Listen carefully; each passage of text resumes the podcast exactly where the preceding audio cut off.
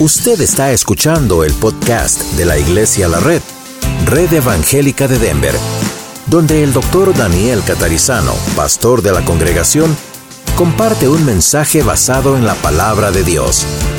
Ahora abra su corazón y permita que en los próximos minutos el Señor le hable y le bendiga. Vamos a orar, bienvenidos a todos los que están aquí con nosotros. Espero tengan aquí en la Red Aurora su bosquejo, sus notas. Bienvenidos a los que están en Radio La Red, escuchándonos también, o en el podcast, en las grabaciones.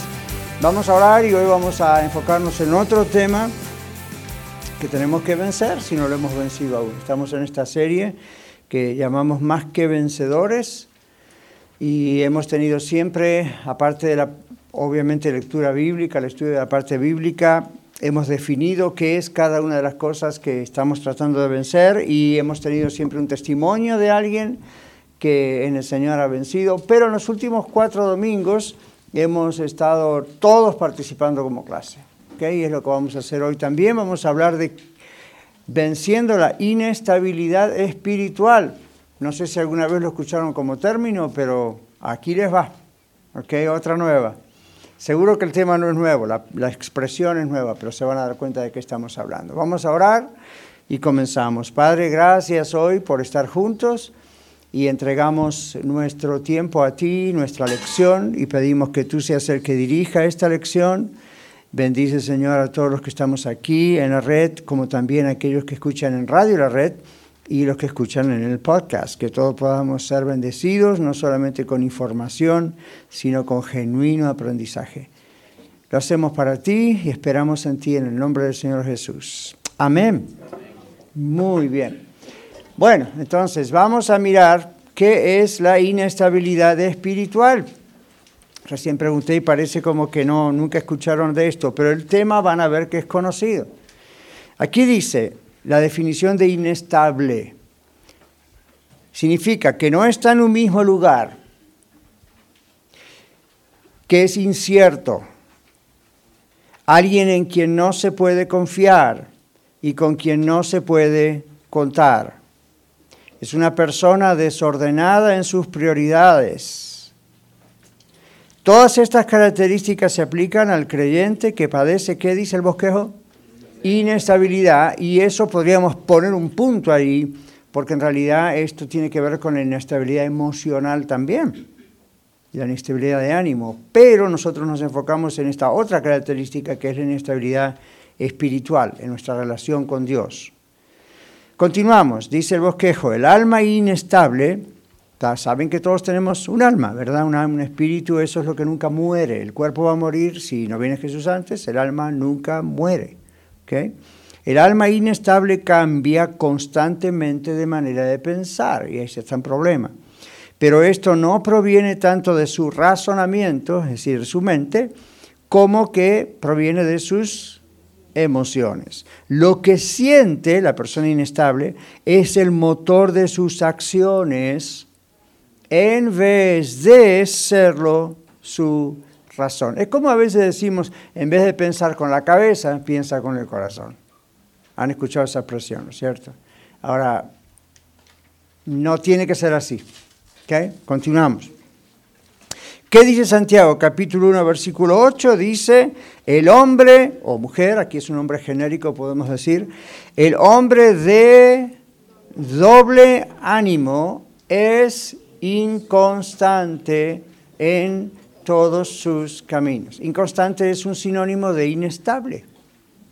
Así que simplemente que inconstancia es una característica de la persona inestable. Entonces, la palabra de Dios nos dice, el hombre, la mujer, de doble ánimo. ¿Ven? Un día piensa una cosa, otro día piensa otra cosa. Entonces dice, el hombre de doble ánimo es inconstante en todos sus caminos. Y el libro de Santiago aunque es muy breve como carta, varias veces aborda un poco el tema este de las consecuencias de una persona inconstante, inestable. También ustedes han oído hablar de la palabra infiel, ¿qué? o fiel. Entonces, una persona inconstante no es una persona fiel. no es infiel como una mujer puede ser infiel al esposo o la esposa a la esposa. No, estamos hablando de eso. Estamos hablando, no, no hay, no hay. ¿Cómo dirían ustedes a fidelidad? ¿Qué, ¿Qué, otras cosas decimos para definir fidelidad? Lealtad. Saben de qué hablamos, obviamente, ¿no? Lealtad es una persona con quien se puede contar, es seguro. Bueno, inestabilidad es lo opuesto. ¿Okay? Sería una persona infiel Tal vez no en el sentido de llegar a ser un hereje, pero sí en el sentido de no ser constante, no ser perseverante. Entonces, continuamos aquí. En Santiago 1.8 entonces dice otra vez, el hombre de doble ánimo es inconstante en todos sus caminos. La persona vacilante, ¿conocen ese término, esa palabra, verdad? Vacila, duda. Tanto en opinión como en acción.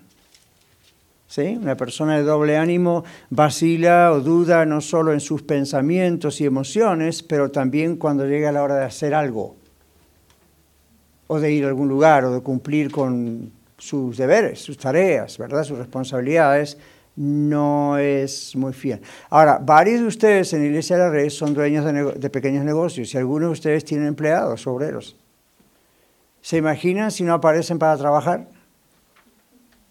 porque no sentí que tenía que ir a trabajar. ¿Qué hace usted con un empleado así? No le va a tener mucho tiempo en su empresa, porque le va a arruinar la compañía. ¿Qué? Fire, bye. Entonces, una vez la oportunidad, llega un momento que dice no. Que o nosotros, si somos empleados, obreros, uh, lo mismo pasa. Si no somos constantes, ¿qué va a pasar? No vamos a durar. Entonces, en muchísimas cosas, en toda la vida se necesita constancia. ¿Y qué pasa con el matrimonio? Muchas parejas se separan o se divorcian por falta de perseverancia, no por falta de amor.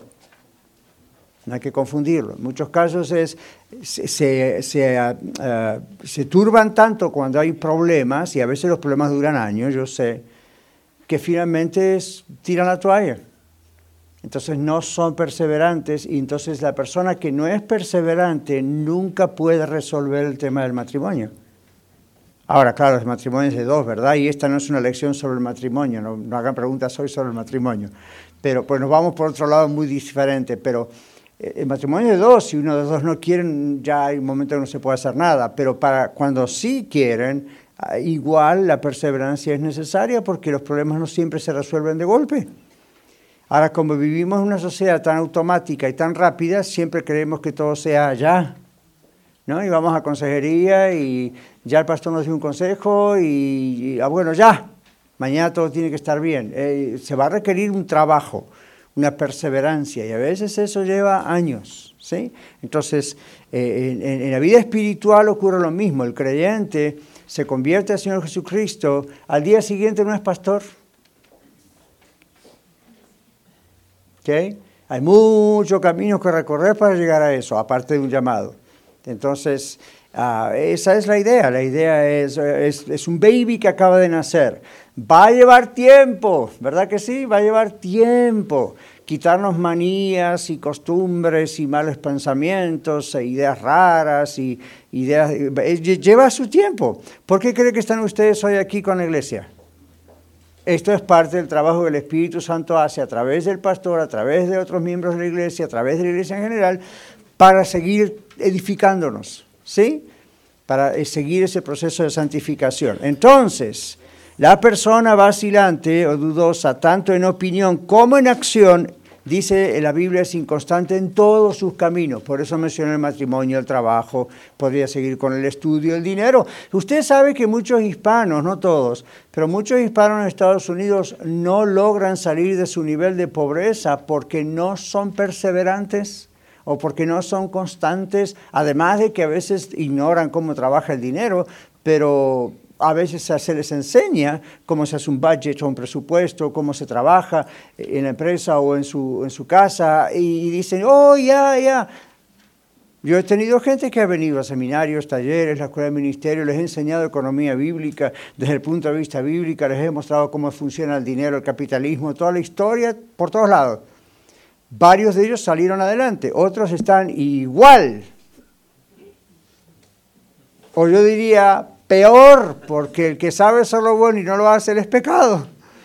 ¿Ven? Como decía ya un viejo por allá, está peor que cuando vinimos de España, decía uno, un colonizador, ¿no? Entonces, ese es el asunto. ¿Por qué no salió adelante si recibió la misma información del otro compañero que estaba en la misma clase? Y usted dice, ah, porque el otro es más inteligente. ¿A qué no? El otro le echó ganas, el otro fue perseverante, el otro no se amedrentó, el otro siguió adelante. Algo le fue bien, mal, boom, siguió, siguió, siguió, siguió. Le fue bien, no se le subió a la cabeza, le fue mal, no se deprimió, siguió, siguió, siguió hasta que, boom, entró. ¿Ven? Entonces, en todas las cosas, la Biblia dice en Santiago 1.8, uno tiene que ser estable. Y, la, y parte de la estabilidad espiritual es eso, la constancia, el seguir, el seguir, el seguir, el seguir, pase lo que pase, uno sigue, sigue, sigue, Dios bendice. ¿Okay? Entonces, la persona vacilante, tanto en opinión como en acciones, inconstante en todos los aspectos de su vida, la persona espiritualmente inestable no persevera y por lo tanto no crece en su relación con Cristo. No crece. No estamos diciendo que no es salvo, estamos diciendo no crece.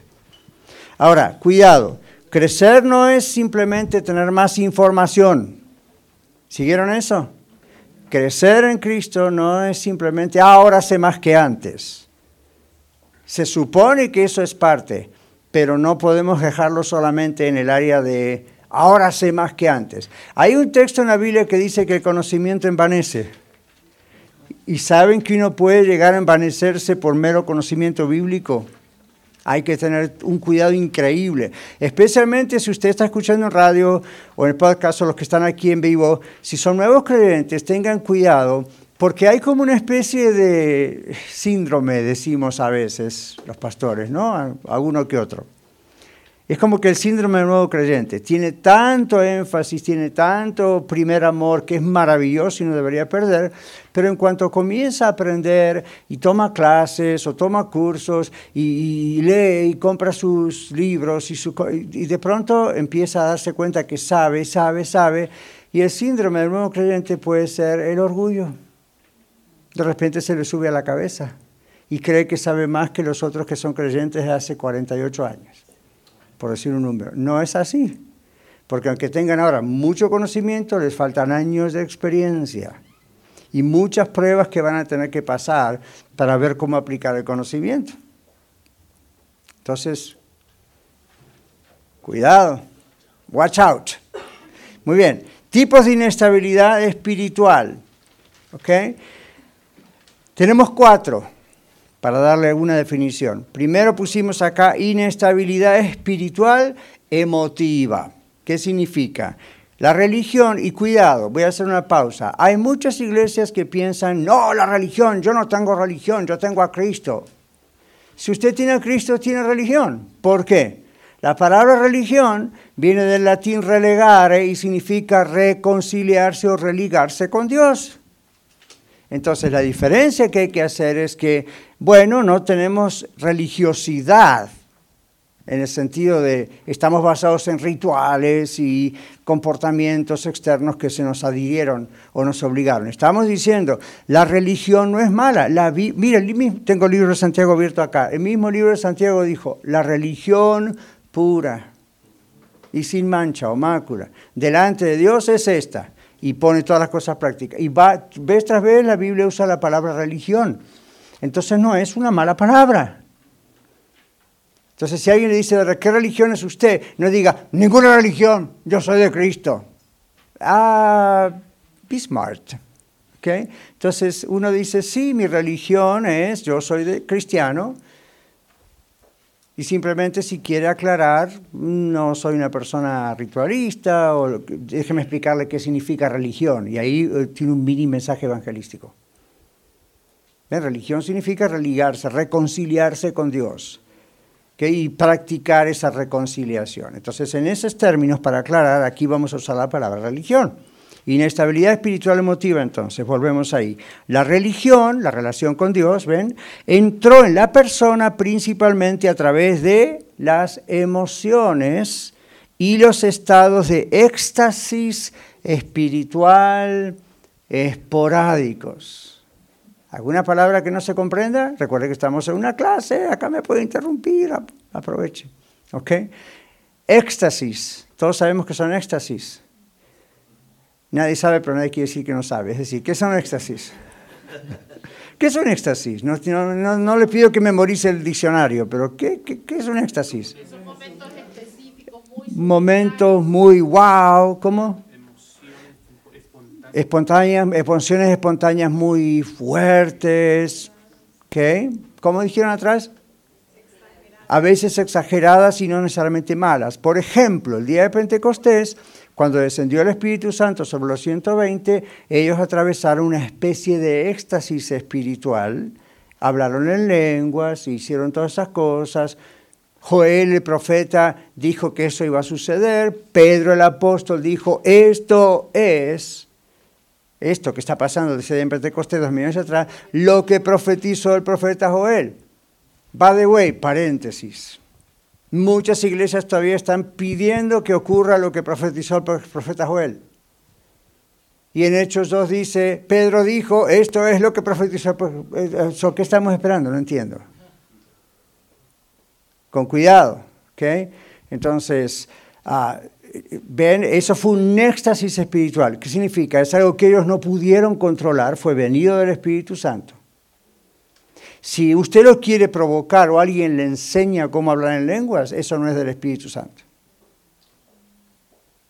Está simplemente haciéndole tratar entrar en un éxtasis espiritual. Eso es manipulación psicológica. Yo creo no son el Espíritu Santo, pero tiene que ser el Espíritu Santo, no Daniel, ni usted, ni nadie que lo provoque. Ni ponga la lengua para acá y diga abracadabra y dígalo 40 veces y salvando la lengua. Está hablando tonterías. Eso es una ofensa al Espíritu Santo, eso contrista al Espíritu Santo. Y la Biblia dice, no contristéis al Espíritu Santo de Dios que está en vosotros. ¿Okay? si es algo provocado por el ser humano, ya entonces no es un don de Dios. ¿Ven? Ahora, éxtasis espirituales pueden venir, pueden ocurrir. Mire, usted no se da cuenta, yo no lo manifiesto mucho, pero yo a veces estoy aquí en la iglesia predicando, orando, cantando, o de pronto tengo una especie de éxtasis espiritual. Y usted dice, pastor, me gustaría verlo. No, porque no se trata de mí. Hay que mirar a Cristo. Si se trata de mí es el show de Daniel. Si se trata de usted es el show de usted. Entonces, Creemos que hay éxtasis espirituales, por supuesto, de pronto hay esos momentos, a unas solas en casa, donde uno de repente puede tener como que parece que subió al cielo. ¿Recuerda el apóstol Pablo? Mire la humildad de él. Conozco a un hombre, no sé si en el cuerpo fuera del cuerpo, que estaba, y nunca, dije, nunca dijo, yo Pablo, conozco un hombre, se sabía que era él.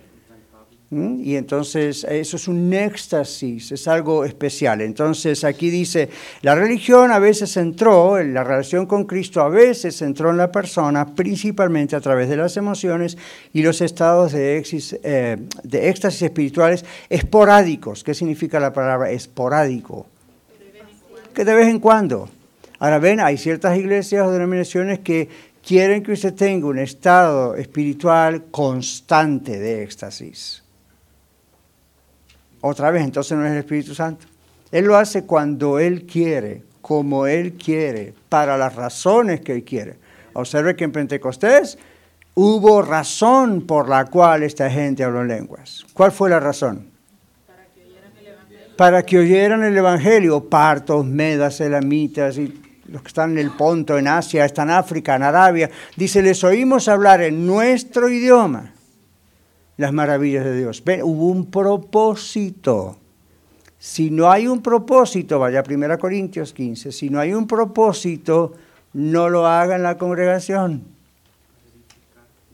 Porque tiene que ser para edificar. ¿Ven? Entonces, no nunca negamos. Si usted me pregunta a mí, ¿usted no cree en de lenguas? Por supuesto que sí. Si no, no puedo creer la Biblia. La Biblia dice esto.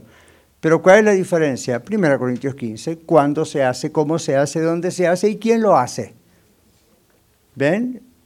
Pero, eh, hermanos, tengamos mucho cuidado, nosotros acá en la red y todos los que están escuchando en radio. No podemos glorificar una experiencia que Dios nos da.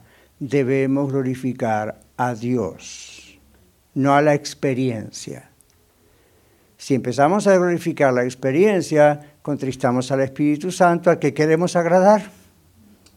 ¿Ven? Entonces, aún si hemos tenido, como yo también, muchos de ustedes, experiencias espirituales genuinas, sobrenaturales, no, ven que yo no les hablo mucho de eso, no escribí un libro al respecto, no se lo digo a todo el mundo, hay que ser modesto en ese aspecto. Y si dice, no, pero no glorifica a Dios, sí glorifica a Dios en esa modestia, no glorifica a Dios si yo me pongo a hablar de eso todo el tiempo. Usted me empieza a ver a mí como un ser humano supernatural, especial, super ungido, tocado, con, y no es así. ¿Ven? Entonces hay que hacer acá la balanza, ¿ok?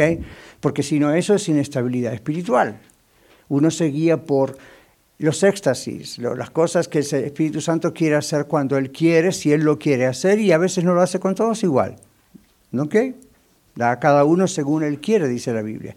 Entonces, ¿qué va a pasar aquí? Bueno, si hacemos énfasis en esas experiencias, porque son maravillosas, perdemos el objetivo y cuando no las tenemos, tratamos de fabricarlas porque las extrañamos, las queremos tener de nuevo entonces ya deja de ser genuino y contristamos al Espíritu Santo. ¿Ok? ¿Está claro? Muy bien. Entonces, sin estabilidad espiritual emotiva, el Señor dio a entender que hay formas de pasión religiosa. Miren el peligro, esta es una nota del peligro. El Señor dio a entender cuando el Señor Jesús dijo, si me amáis, guardad mis mandamientos. ¿Ven? No dijo, si me amáis, buscad estas experiencias. Eso es algo que solo Él puede hacer cuando Él quiere. Entonces, si me amáis, guardad mis mandamientos. Ahora, el si me amáis es interesante. ¿Por qué pone si me amáis? Entonces aquí ponemos, ah, el Señor dio a entender que hay formas de pasión religiosa que pueden coexistir, es decir, existir simultáneamente con la desobediencia e incluso pueden parecer que la compensan. ¿Qué significa esto? Una ¿Nunca he visto personas así? Tienen el servicio, a lo mejor la iglesia donde ustedes estaban antes, o donde ustedes van, los que están escuchando en radio en podcast. El domingo es una fiesta espiritual que parece que los, competimos con los ángeles en alabanza. Nosotros alabamos mejor que los ángeles. Es increíble, maravilloso lo que se siente. Y después en la semana, como que se vienen muchas cosas abajo y nos enteramos de creyentes que desobedecieron y que mintieron o que adulteraron o que fornicaron o que están en drogas o que se embriagan o que mienten o que gritan o que golpean al cónyuge o eso. eso. ¿Cómo, ¿Cómo cuaja esto, verdad? ¿Cómo se juntan?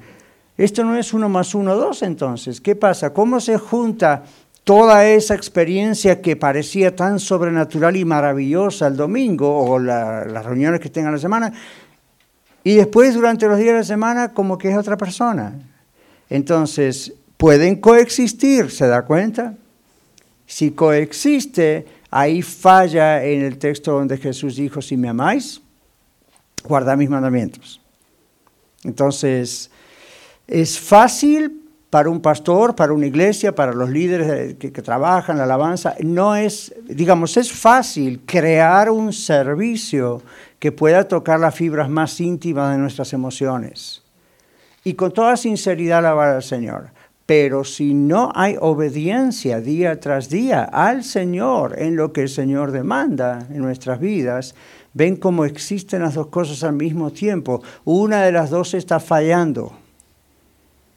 Entonces Jesús dice, si me aman. ¿Por qué ese sí al principio? Es curioso, ¿ven? si me aman, deben guardar mis mandamientos. En otras palabras, si no guardamos los mandamientos del Señor, es decir, si no seguimos sus enseñanzas en toda la Biblia, ¿será que lo amamos? ¿O será que lo queremos mucho? ¿O será que le tenemos gran afecto? ¿Qué le preguntó el Señor después de resucitado uno de los últimos diálogos con el apóstol Pedro? Tres veces le preguntó, Pedro, ¿me amas? Yo expliqué esto varias veces, pero quizá para los que no estaban cuando yo lo expliqué varias veces, o son nuevos, ¿cuál fue la respuesta de Pedro? Sí, Señor. En el Nuevo Testamento dice, en el español que dice, tú sabes que te amo. Pero yo les expliqué, y estudiantes de la Escuela de Ministerios, les expliqué que en griego la idea original no es tan así como la vemos tan fácil en español.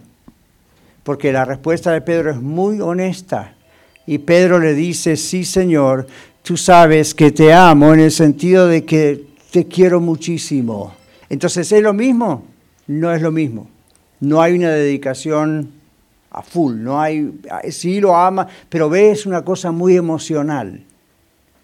El Señor no lo rechaza, le dice, apacienta mis ovejas. Y vuelve a decir la segunda pregunta, ¿recuerdan? Y la tercera vez, ¿qué pasa? Pedro se entristece mucho de que Jesús por tercera vez le pregunta la misma cosa. ¿Qué pasó con Pedro? Agarró la onda, diríamos hoy. Se dio cuenta. ¿ok? Entonces el Señor no lo rechazó y de todas maneras lo comisionó para lo que tenía que hacer, pero hay que prestar atención de por qué es eso. Yo creo que esa es la pregunta que el Señor nos hace a nosotros también. A pesar de que nos deja que le sirvamos, ¿me amas? Si me amas, sígueme. Guarda mis mandamientos. Y bueno, vamos a andar a veces medio tropezando, pero el Señor nos va a estar enderezando. ¿sí? Entonces acá, inestabilidad, ¿qué, ¿qué queremos decir con inestabilidad espiritual emotiva? que la persona entró a la religión, a la relación con el Señor, vía sus emociones, sus experiencias sobrenaturales o provocadas naturalmente, y no, no, no, no genuinas. Entonces, ¿qué pasa? Esa persona es inestable. No es una persona firme, como Santiago nos dice en la palabra. No puede ser una persona firme. En cuanto no tiene esas experiencias, se enfría. Es como, es como si usted tiene un hijo o una hija y todos los días les da candies, todos los días les da dulces para ponerlos felices. Lo único que hace es ponerlos hyper, decimos en inglés. Excited. Pero es muy mala crianza de un hijo. Todo el tiempo con los dulces, todo el tiempo con los dulces. Entonces sí, va a estar alegre porque el azúcar hace sus efectos, pero hable conmigo en 20 minutos después ya empieza a bajar el azúcar, hace otro efecto diferente. Entonces, o es como la persona que todas las mañanas se levanta y dice, mire, el otro día estábamos tratando con un manager del edificio, uno de los empleados del management del nuevo edificio, y, nos decía por teléfono, que creo que era él, porque estamos, miren, bancos, compañías, ya no sé ni quién es quién, pero creo que era esta persona. Y finalmente dice, es que todavía no tomé mi café, era muy temprano en la mañana. Y en texto pensábamos que era broma. Y dijo, no, no, de veras, no tomé mi café. ¡Wow! Dijimos nosotros, aquí tenemos un adicto a la cafeína. Hay millones de personas adictas a la cafeína. Y ustedes no levanten la mano porque estoy seguro que aquí hay alguno de ellos, porque de 10, 8 son adictos a la cafeína. ¿Ok? Por decirlo así. Entonces, ven, si me dan mi dosis diaria, estoy feliz. Si me dan mi dulce, estoy feliz. Yo no puedo comer sin tortillas, dice usted. Si me dan mi tortilla, soy feliz. Si me dan mi chilito, soy feliz. ¿Ven? Entonces uno piensa en la iglesia, si me dan mi buen tiempo de alabanza y, esto y lo otro, y ahí, ahí soy feliz. Forget it. Olvídese. Esto no es una máquina de dar emociones ni de producir emociones. Ahora, si el Señor, se, estamos orando, Señor, manifiéstate, Señor, haz lo que tenga que hacer. Miren, cuando es del Señor, nos vamos a dar cuenta que es genuino y que es del Señor y no hay ningún problema. Aún así todo, Pablo otra vez en 1 Corintios 15 dice, en orden. Dios es un Dios de orden. Así que no estamos suprimiendo, no estamos diciendo esto no existe, estamos diciendo cuidado Mucha gente tiene una religión emocional. Entonces salta de iglesia en iglesia buscando la experiencia emocional, cuando en la Biblia lo que debe buscar es la sana doctrina, es la palabra, lo demás importa, por supuesto, es parte de la alabanza a Dios, pero aún eso a veces no es buena doctrina. ¿Ok? Voy a ponerla ahí. Aún eso a veces no es buena, no es buena doctrina. Por eso acá en la red nosotros lo que cantamos pasa por supervisación, es decir, hay cantos que no se cantan aquí. Son muy bonitos, son muy catchy, son muy, wow, los conocemos. ¿Se acuerdan cuando en los años 80 cantábamos, no, la red no existía, remolineando y el otro, así como David, me haré más vil por causa de Jehová? Y uno dice, wey, wey, wey, wey, wey, wey. Si vamos a tomar la Biblia así, podríamos hacer muchos otros cantos. Y no quieren saber cuáles serían. Entonces uno tiene que decir, vamos a analizar qué estamos cantando. Y si lo estamos cantando en relación a la sana interpretación bíblica, o simplemente suena bonito, o crea más empuje a nuestras emociones. Ahora usted dice, por eso ve, la Iglesia Católica no hace eso. ¿Quién le dijo que no? Algunos lo hacen casi igual que nosotros y otros lo hacen totalmente al revés, pero también la idea es captar las emociones. ¿Okay? Entonces, no es pecado emocionarse, no es pecado dejar que el Espíritu Santo haga lo que quiera hacer y a veces, pero no puede ser uno dirigido por la parte emocional porque no dura y uno se pone inestable. Vamos al segundo. Inestabilidad espiritual de efecto. Inestabilidad espiritual de qué? Efecto. ¿Qué pasó aquí con esta gente? La religión entró en la persona principalmente a causa de un problema familiar y solo fue, entre comillas, efectiva la relación con Dios en la medida que alivió o resolvió ese problema. Ahora, ¿ustedes creen que el Señor puede usar un problema matrimonial, un problema con los hijos, un problema familiar en general, en el trabajo, para entonces llegar a los pies de Cristo? Claro que sí. Pero si lo dejan ahí, van a ser cristianos inestables. Porque ¿qué hacen después que el Señor resuelve un problema? ¿Van a crear otro problema para ver si resuelve este también? No. Ven, entonces hay que tener cuidado. Ustedes tienen que analizarse. La Biblia dice eso, examinaos. que Uno mismo tiene que examinarse. ¿Por qué soy de Cristo? ¿Conozco realmente a Cristo? Tuve mi experiencia de reconocer que soy pecador y que merezco el infierno y por eso me arrepentí y vine corriendo a los pies de Cristo, el que clavó y no fue clavado en la cruz por mis pecados. O simplemente, ahora, eso uno puede decir, bueno, yo comprendí finalmente eso, pero la entrada primera fue un problema con mi matrimonio o la primera entrada fue un problema con mis hijos, o un problema de salud. Fine, pero no se quede en la entrada. ¿Ok? Porque si no, ¿qué hace? Tiene que originar otros problemas. A ver cómo actúa el Señor. ¿Quién quiere eso? No. Entonces, este es el segundo caso. Una persona puede ser espiritualmente inestable cuando la religión entró principalmente a causa de un problema familiar y solo fue efectiva, efectiva mientras se soluciona el asunto. Ahora, si esa fue la entrada, magnífico, pero ahora hay que crecer. ¿Okay? Número tres, inestabilidad espiritual de ignorancia. No se asuste por esa palabra porque no es un insulto. ¿Qué pasó aquí? A causa de la ignorancia bíblica, de esta ignorancia estamos hablando, no conocer la palabra de Dios, cayeron fácilmente en las garras de las falsas doctrinas. Cuando el apóstol Pablo escribe la carta a Gálatas, la ciudad de Galacia tenía una iglesia, Gálatas, esta es una de las cosas que más ataca. Ustedes fueron presa fácil de los ah, falsos profetas. ¿Por qué? Porque no están en la palabra. Seguían por sus emociones. ¿Ven?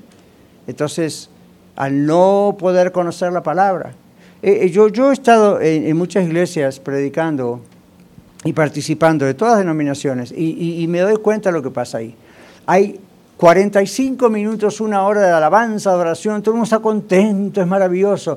Pasa el predicador, a los cinco minutos todo el mundo se duerme, ya está cansado y la predicación tiene que ser suavecita, liviana y para levantar el ánimo y nos vemos el domingo que viene, no hay, no hay tiempo para enseñar. El creyente no crece así, no crece ahora va a estar animado, va a decir qué maravilloso servicio tuvimos, pero mm, ahí le quedó, quedó raquítico, quedó sin nutrición. Es como si usted dice, bueno, voy a simplemente ver un movie mientras como popcorn o ¿cómo es? Palomitas. ¿Cuánto alimenta la palomita? Hasta hay discusión de qué tan efectivo puede ser el, el, maíz o el corn en nuestro cuerpo. Imagínense. Entonces, Usted no puede estar comiéndose una de esas comidas, pero bien nutritivas, que le va a llevar un buen rato despacito digerirlas y al mismo tiempo estar prestando atención a la película. Es medio raro, ¿ven? Entonces, no estoy diciendo que la alabanza y la oración, y una hora sobre una película, porque he estado en lugares donde hay un avivamiento y hemos tenido reuniones hasta cuatro horas y parecían cinco minutos. pero había palabras fuertes también. Fuerte me refiero, no regaño, sino que había, wow, sustancia, había nutrición, había vitamina espiritual, había mineral espiritual, había todo, allí no faltaba nada. Entonces uno decía, wow, eso sí, eso es lo que queremos. ¿Sí? Pero no una hora de todo esto que es muy bonito, que quizá en su porcentaje alabará al Señor, Él sabrá, y después resulta que todo, rápido, pastor. ¿Bien? Ahora, si va al Nuevo Testamento, ¿se acuerdan del apóstol Pablo? Horas y horas y horas, y siempre uno recuerda aquel que se le cayó por la ventana, ¿no? Una vez se pregunta, ¿será que le pasó una sola vez o le pasó varias veces y nomás lo dijeron una vez? ¿O será que siempre predicaba muchas horas? A veces no, no, no es necesario. Depende cómo el Espíritu Santo guía. Pero saben de qué estamos hablando, ¿no es cierto? Demasiada va la balanza para un lado, que es lo que más a la gente le gusta. Lo que más le tiene que gustar es el balance más que la balanza, ¿no? Y decir, ok, yo necesito, necesito, voy a crecer aquí en esto. Entonces, inestabilidad espiritual de ignorancia. Si usted no conoce la palabra de Dios, por más que se sepa todos los cantos y los himnos y sea un hermoso cantante o músico, va a ser raquítico. Y es fácil caer en las falsas doctrinas. ¿Saben que las falsas doctrinas a veces tienen los mejores grupos de alabanza? ¿Sabían eso? Sí, ¿por qué? Porque se dedican mucho a eso. Yo conozco un pastor paisano, lo conozco de lejos nada más, en California, y el escándalo de hace un poco de tiempo atrás, ¿cuál fue? Y como tiene una iglesia de miles de miembros en California, entonces ahora contrató o quiere contratar músicos, aún inconversos, no importa, que vengan a la alabanza porque tocan muy bien, mucho mejor que cualquiera en la iglesia. Ya, no lo dudo, pero ¿y el Espíritu Santo dónde está acá? ¿Cómo puede ser? Como que, ¿cuál es el concepto de lo que es un servicio a Dios? ¿Ven? Entonces, hmm, pero ¿por qué está ese énfasis? ¿Por qué creen que hay miles de personas yendo? ¿Ven? Es lo que jala, es wow, eso atrae. Y los hispanos, como somos muy emocionales, nos atrae mucho el espectáculo. ¿okay? Yo les digo, yo he ido a muchos lugares del mundo y cuando voy con lugar, he ido a lugares hispanos, me piden autógrafos, se quieren sacar fotos conmigo, me piden que le firmen la Biblia. Yo les digo, si yo no la escribí, ¿por qué tengo que firmar la Biblia? Ahora ya no ocurre, ¿verdad? Porque estoy acá en Iglesia de la Red, pero cuando pasaba eso, y, y yo creo que a mí me gustaba la idea, porque yo decía, ¿qué onda con esto? A mí, yo no soy un artista, no soy un político, no soy un... ¿Por qué quieren estar ahí ¿Ve? Para sacar la foto y decir, yo conozco al pastor Catarizano, sí, lo vi cinco minutos cuando saqué la foto, pero somos grandes amigos, no sé cuál es la idea. De, viene un cantante, viene una vez Marco Wilde pasó eso en Argentina. Contaba él que entró en sus épocas de oro, ¿verdad? En las buenas épocas. Y estaba en un estadio, llegó y cuando entró, las, las mujeres empezaron a gritar, ¡ah! Y se agarraron los pelos, como si fueran en la época de los 60 los Beatles. Él las tuvo que reprender. Les dijo, hermanas, por favor. Se enojó el hombre. Bien hecho. Bien hecho. Ahí lo aplaudí. Bien hecho. Como diciendo, ¿qué, qué, pasa ese concepto del artista cristiano? Es un siervo de Dios. Es un artista, pero es un siervo de Dios. ¿Ven? Pero porque somos tan así, es un peligro. Entonces, en la, en la inestabilidad espiritual por ignorancia, igual que la anterior por emociones, pasa eso.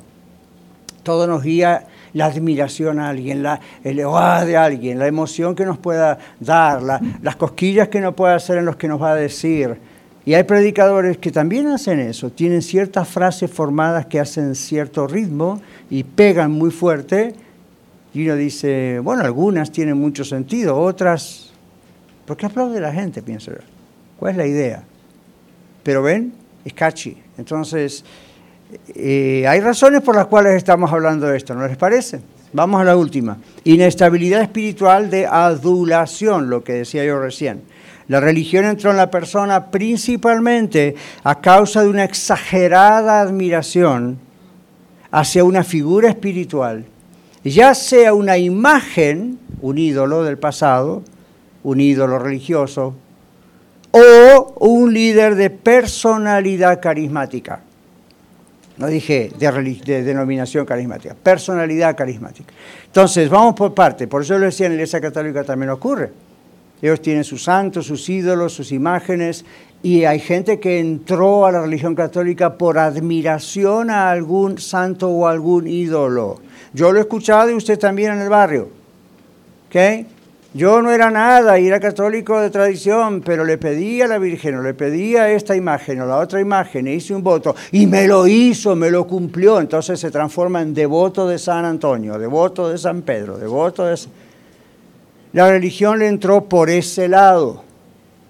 Alguien que murió hace muchísimos años, no tiene ningún tipo de influencia sobre nadie, pero entró por ahí. Entonces observe cómo esa figura en la mente y en el corazón de la persona tiene más importancia y relevancia que el mismo Señor Jesucristo que murió en la cruz por mí y por esa persona, que usted transformó en un ídolo. ¿Qué hacemos los cristianos? Más o menos lo mismo, sin ídolos.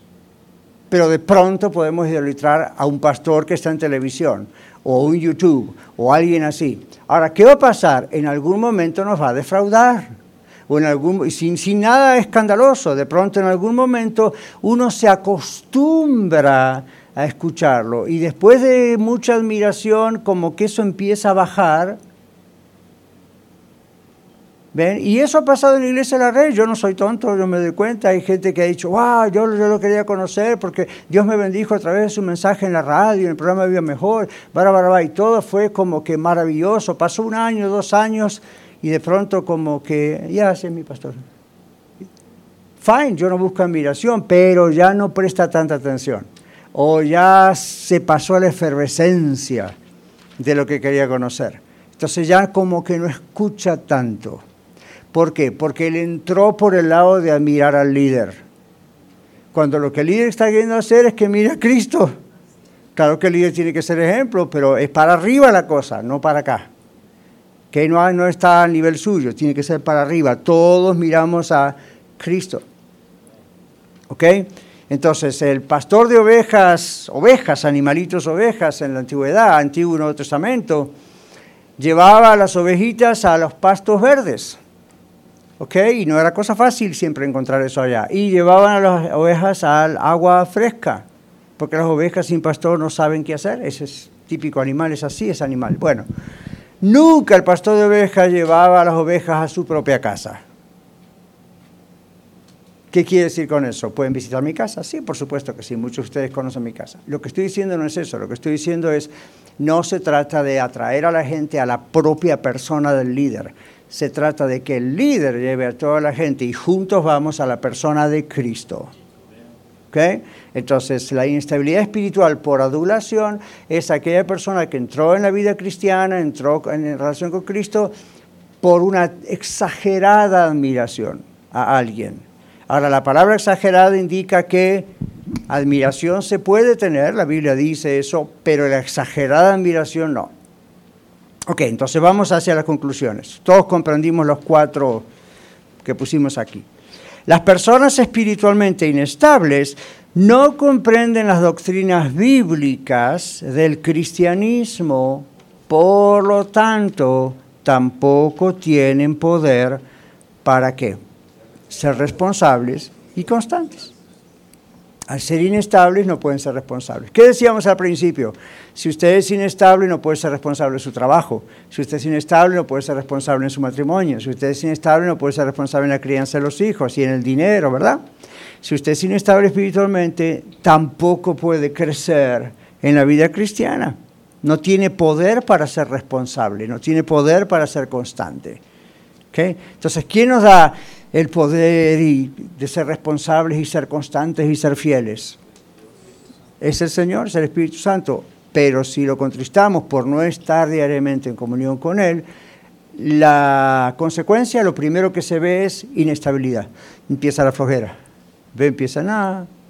Entonces, cuidado. Ahora, ¿cómo vencí la inestabilidad espiritual? Lo vamos a ver en un momento. Primero queremos ver qué dice la Biblia venciendo la inestabilidad espiritual. ¿Qué dice Dios en su palabra? Antes de ir a las citas bíblicas, y vamos a participar rapidito todos, Observen estos tres puntitos que dicen aquí, son el remedio para vencer el pecado, ajá, es un pecado, de la inestabilidad espiritual.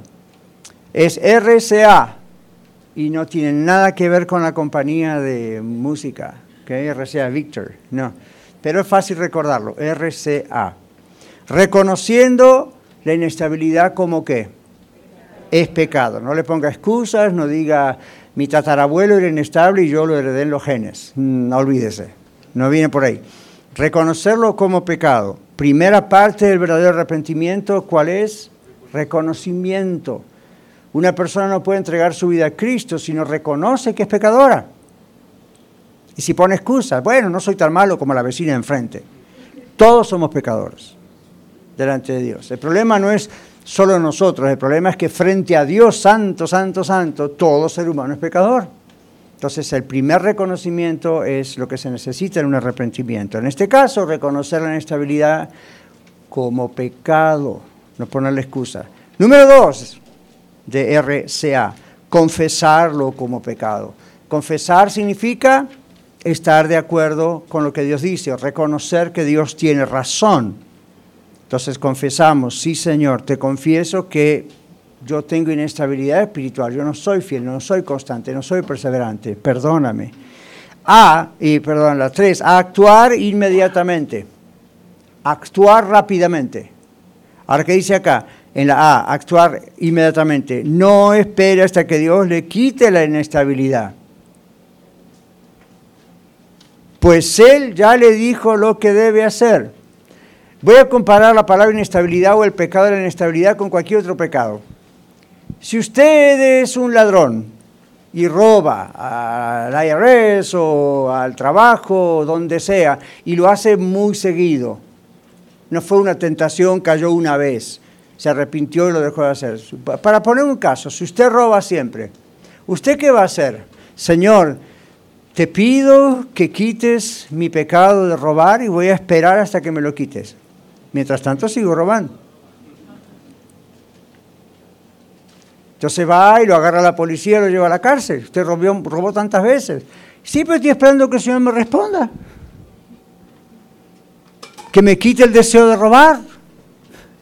¿Qué le va a decir la policía? Usted necesita al Señor, un psiquiatra, un terapeuta, un... No, escúcheme. Deje, tiene que dejar. Entonces, en todo pecado es así. Cuando el Señor nos confronta, hijo, hija, este es el asunto, Él nos da ya ahí el poder para dejar el asunto. Camina, ¿qué es el arrepentimiento? Uno camina para otro lado, no es solamente algo mental, uno hace un giro, ¿sí? Entonces, cuando uno empieza a activar, y entonces ahí está el poder de Dios para ayudarnos a seguir. Pero si nos quedamos ahí estancados, vamos a estar como cuando Moisés clamó otra vez, ya tantas veces Dios le había dicho al pueblo lo que tenía que hacer. ¿Y el Señor qué le dijo? Ya deja de orar, Moisés. Di a los hijos de Israel que marchen. No dijo literalmente deja de orar, pero ven la idea. ¿Por qué clamas a mí? le dice el Señor. Di a los hijos de Israel que marchen. Es decir, yo ya di la orden. ¡Go!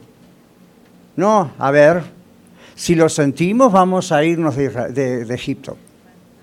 Si lo sentimos, vamos a cruzar el mar. Si lo, no que si lo sentimos. El Señor dijo, do it, hay que hacerlo. ¿Ven? Y en la acción es donde el Señor nos va cargando la batería, como quien dice. ¿Okay? ¿Sabían ustedes que hay ciertas baterías que se cargan el, mientras el aparato se mueve y no cuando está estático? ¿Ven? Entonces es un poquito la idea. No se quede esperando usted tiene problemas de inestabilidad espiritual, ya hoy el Señor le dijo lo que tiene que hacer, arrepiéntase, confiéselo al Señor, pero empiece a actuar.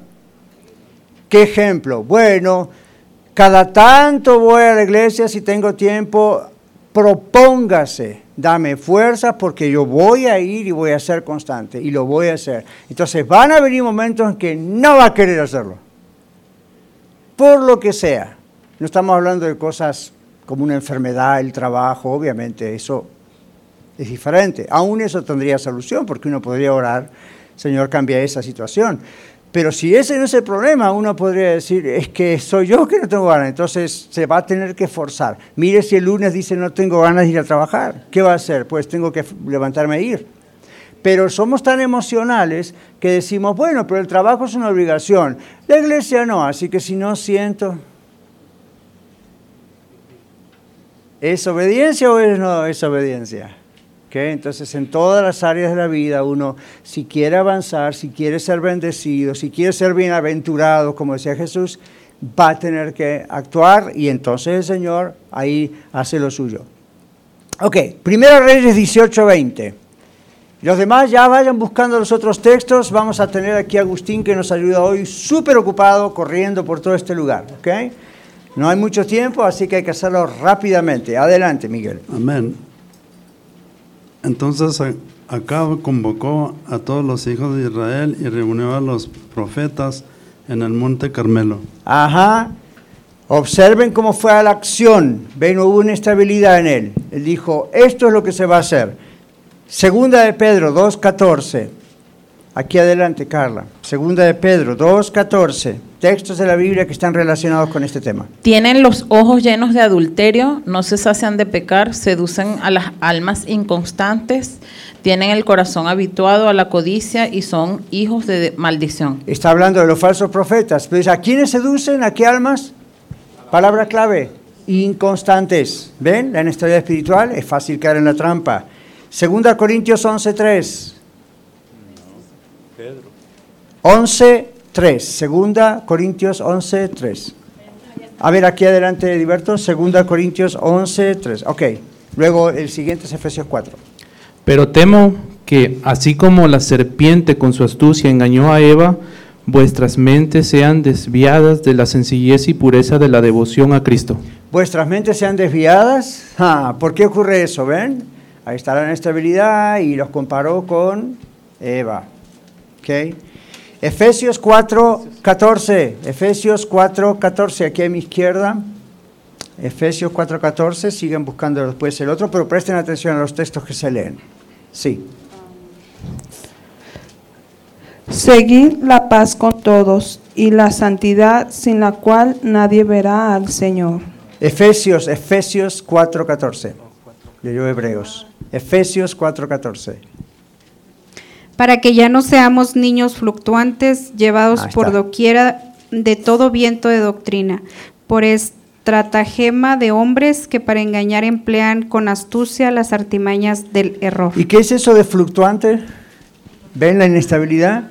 Que ya no seamos como niños fluctuantes, llevados de aquí para allá por todo viento, doctrina, por estratagema. ¿Qué es estratagema? Es estrategia, es planes de hombres que, ok, necesitamos apagar todos los teléfonos, por favor. Recordemos eso. Gracias. Hebreos 12, 16. Eh, Hebreos 12, 16. Ahí está, Cristian de que no haya ninguna persona inmoral ni profana como Esaú que vendió su primogenitura por una comida. Vendió su primogenitura, era profano, era inestable. Ven, él se guió por sus necesidades momentáneas que seguramente serían un hambre terrible. Pero observen, vendió su primogenitura, la, cambió un privilegio que todo hijo quería tener, pero no podía menos que fuera el primer nacido. Y agarró por el lado de sus necesidades momentáneas. Hay mucho más que decir ahí, pero ahí tiene una persona inestable espiritualmente. Ok, uh, Mateo, 2, Mateo 13, 21. Alma. El que fue sembrado, no, no, pero no tiene raíz en sí, sino que es de corta duración, pues al venir la aflicción o la persecución por causa de la palabra, luego tropieza. No tiene raíz en sí la persona inestable. La persona inestable por las emociones, anda por las emociones o anda por lo que decíamos recién, el efecto de algo que, como comenzó, o la ignorancia. No hay raíz. Entonces, cuando no hay raíz, no hay buena planta. ¿Ok? Siguiente texto, Proverbios 18. Vamos muy bien. Proverbios 18, no aún. El sabio obedece los mandamientos, pero el necio rezongón acaba en la ruina. El sabio, ¿qué hace? ¿Obedece qué? Los mandamientos. ¿Se acuerdan que minutos atrás hablábamos, si me amáis, guardar mis Mandamientos. All right. Proverbios 26, 28. Dino. La lengua falsa, la lengua falsa atormenta al que ha lastimado y la boca lisonjera hace resbalar. La boca lisonjera, hay otra versión que habla de la boca lisonjera y la palabra lisonja como algo inestable. ¿Ok? Entonces, ¿quién quiere estar al lado de una persona que hoy le dice una cosa, mañana le dice otra, la otra depende de cómo se siente? Ven, ahí está la inestabilidad verbal también. Eso es un problema espiritual. Proverbios 24, 21. Proverbios 24, 21. 24, 21. Eh, teme a Jehová, hijo mío, y al rey.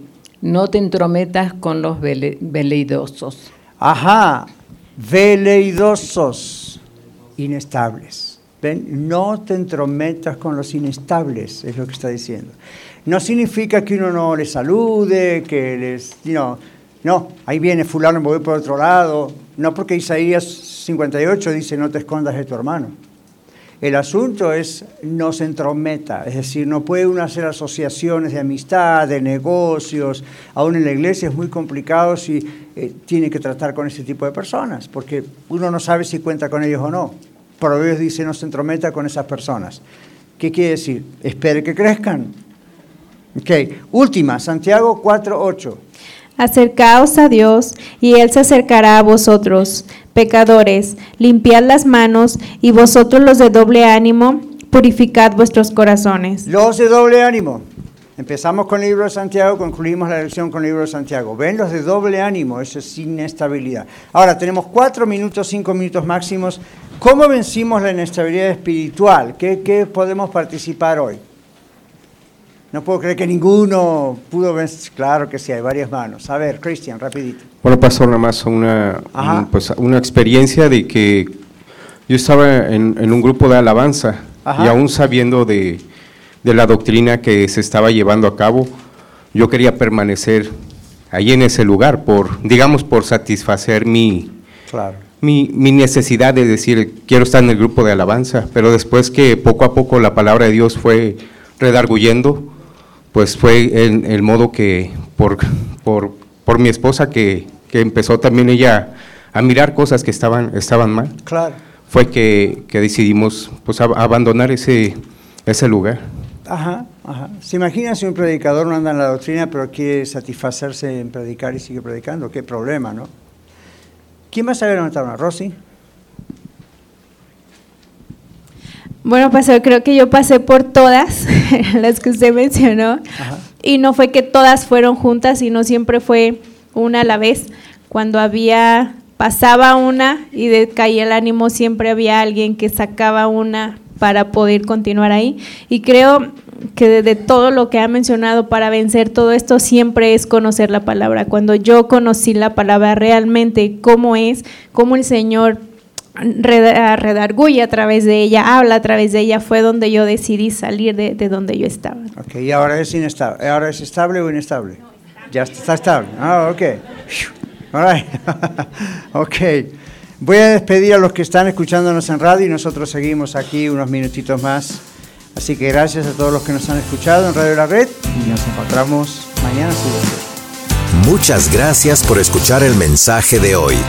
Si tiene alguna pregunta en cuanto a su relación personal con el Señor Jesucristo o está buscando unirse a la familia de la Iglesia La Red, por favor no duden en contactarse con nosotros.